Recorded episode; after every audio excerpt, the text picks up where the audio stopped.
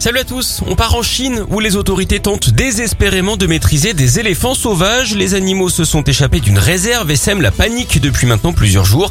Ils ont déjà causé plusieurs millions d'euros de dégâts. Alors pour les canaliser, une grande muraille de camions-bennes a été installée en guise de rempart pour protéger les maisons. On peut donc parler d'un remake hein, de la benne et la bête en quelque sorte. Certains habitants ont eu la peur de leur vie en se retrouvant nez à nez avec des énormes pachydermes.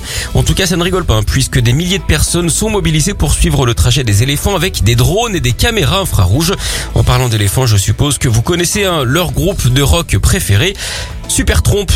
Allez, on enchaîne avec une idée sortie, passer une nuit au château de Versailles. C'est possible désormais avec le premier hôtel qui vient d'ouvrir dans le parc de l'ancienne résidence royale. 14 chambres et suites construites dans trois bâtiments historiques restaurés. Alors ça coûte un bras, 1700 euros la nuit, mais le service est royal. Le restaurant de l'hôtel est tenu par le chef étoilé Alain Ducasse. Il y a également un thé proposé l'après-midi en hommage à Marie-Antoinette et les services d'un majordome attitré. Vous savez d'ailleurs ce que dit un roi qui développe ses compétences. Ça ajoute une corde à monarque.